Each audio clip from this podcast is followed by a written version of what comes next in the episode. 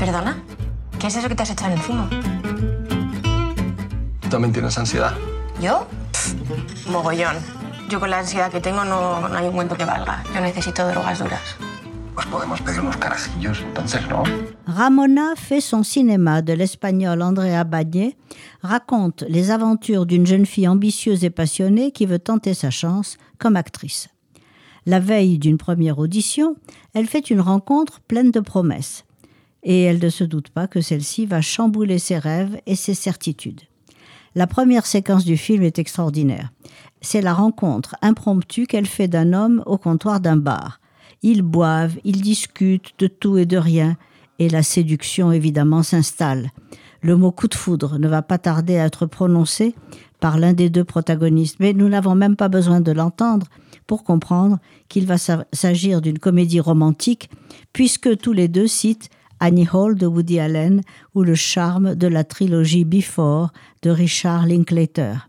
De plus, dans l'écriture et la mise en scène, l'artifice est partout. Le découpage en chapitres, presque conceptuel, nous rappelle les grands films sud-américains comme La Flore ou Trenkeloken. Le noir et blanc transforme le générique du début en clin d'œil au vieil Hollywood ou à la nouvelle vague. L'irruption subite de la couleur nous enchante et bien sûr, on essaye d'identifier les différents niveaux de mise en abîme tissés par la cinéaste. Car il y a un film dans le film. Ramona n'est pas le prénom de l'héroïne, mais celui du personnage qu'elle doit jouer lors de son casting du lendemain.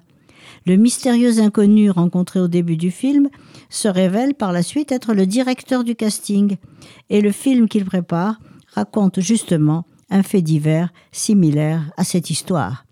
Le film a beau être relativement bref, il accumule tous ces jeux narratifs qui nous plongent dans une agréable et ludique confusion.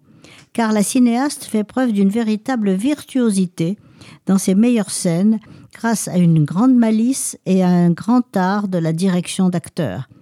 Partagé entre son attirance pour Bruno et son amour pour son compagnon Nico, Ramona hésite, va de scrupules et de fuite à de grands élans, et cette incertitude affecte sa vie et son travail, créant chez le spectateur une empathie certaine, car l'interprétation sensible et délicate de la charmante Lourdes Hernandez nous attache à ses pas hésitants dans les rues et les appartements madrilènes. Ce premier long métrage de la réalisatrice espagnole Andrea Bagné est décidément un hommage enthousiaste et fort habile à la comédie romantique américaine, allez voir Ramona. Vous ne le regretterez pas.